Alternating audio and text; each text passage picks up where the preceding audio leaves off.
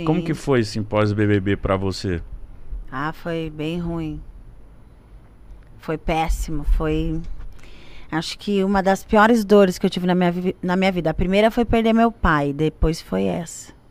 A dor do parto também doeu, mas foi uma dor que trouxe o amor da minha vida, né? Meu filho, então eu já nem considero assim uma dor horrível. É uma dor física, né? Que passa. É, agora essa foi porque veio a dor da rejeição em massa, a minha, a minha decepção comigo mesma, mas a, ver as pessoas que eu gosto sendo atacadas foi um misto.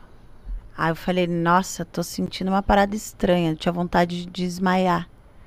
E uma bola aqui no peito aqui de gelo. E aí eu fui pro médico, né? Procurei um profissional da área de saúde mental.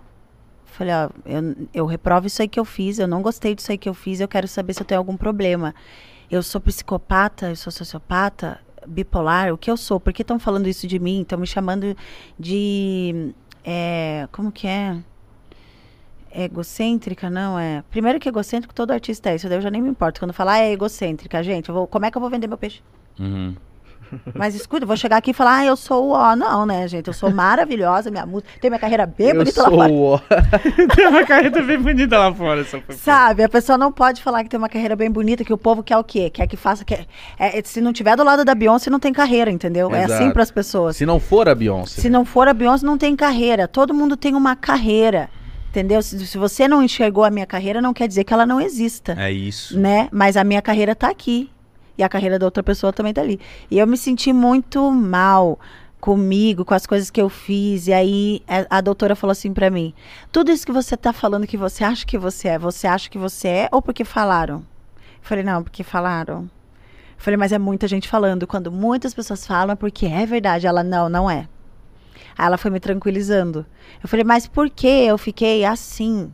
Mas por que desse jeito? Aí eu comecei a pensar nas outras vezes da minha vida que eu precisei ser mais combativa, porque eu machuco com palavras, porque é sempre bazucada, entendeu? Eu sou boa com palavras. E aí eu, pá, pá, pá, na hora de brigar, eu não- nem gaguejo. Uhum. Entendeu? Já chega ali. Nem parece- mede. Nem mede, só vai. Tic, tic, bum. E eu não gosto de ser assim, entendeu? É uma coisa que, além de machucar os outros, me machuca também. Porque depois eu fico arrependidíssima. Falo, puta, não, só não consegui controlar minha explosão, minha raiva. E aí eu comecei a tratar essa tal da raiva. Eu acho que eu tava com cólera, sabe? Aquele sentimento, aquela coisa assim. "Ugh", com raiva de tudo. E aí eu joguei e aí voltou. Porque eu dei motivos, né? A gente, tudo bem que passaram dos limites, o público passou do limite e tal, mas eu dei motivo, né? Então isso não saía da minha cabeça. Então não importava, ah, mas eles estão sendo racistas, estão sendo isso aqui. Eu falava, não, mas peraí, eu tô, tô pensando aqui no que eu fiz. Não tá certo o que eu fiz. Então eu comecei a me machucar, sabe? Com pensamentos negativos, não querer levantar da cama, só que eu sou hiperativa, então eu não consigo, mesmo na depressão, ficar deitado o dia inteiro. Eu tenho que fazer alguma coisa. E aí, com a equipe, ajuda de equipe, familiares, amigos, e aí nessa hora eu vi quem eram meus amigos, gente. Muitas pessoas Nessa saíram hora. fora, de perto da Carol. Nessa hora eu vi, assim, é.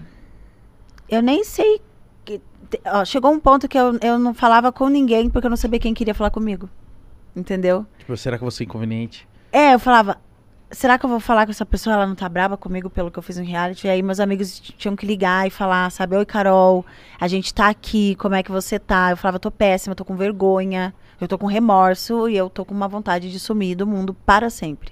E aí eu comecei a perceber quem eram realmente as pessoas. Porque assim como eu também mostrei uma camada cinza minha dentro da casa aqui fora, muitas pessoas também se mostraram, né? As pessoas se passaram. Passaram do ponto de só fazer a tal da justiça dentro de um jogo. Elas simplesmente foram piores do que eu. As mensagens não chegavam nem perto do que eu falei dentro do reality.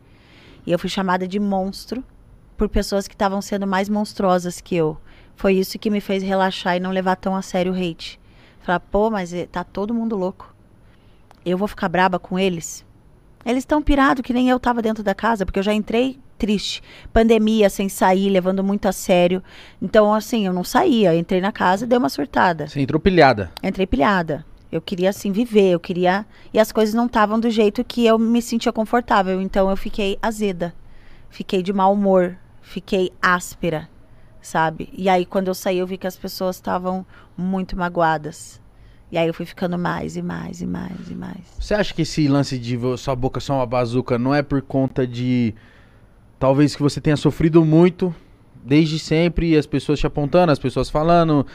E isso é uma forma de você se defender antes mesmo de ser, atac... antes mesmo de ser atacada? Você, tipo, Sim, eu já percebo o que pode acontecer e antes da, da, da situação se virar, eh, se tornar algo que me ameace, se for ameaçadora, eu já, eu já calculo como espantar ou como mostrar que eu não vou deitar, que eu não vou abaixar a Tô cabeça. aqui.